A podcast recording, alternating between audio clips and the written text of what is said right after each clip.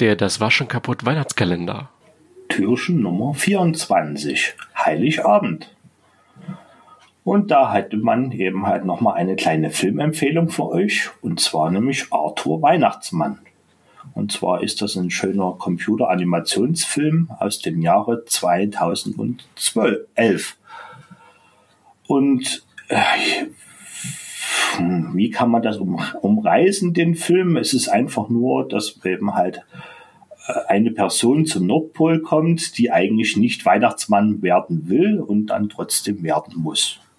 Mehr bleibt eigentlich nie übrig. Und wie der Weg dahin ist, ist eigentlich sehr lustig aufgezeigt worden. Und ja, mehr kann man eigentlich erstmal nie, um nie zu viel zu spoilern, kann man nie viel dazu sagen eben halt. Und deswegen schaut euch mal den Film an. Das ist meine Empfehlung zu dem Heiligabend, da es ja auch ein schöner Film für die ganze Familie ist, eben halt.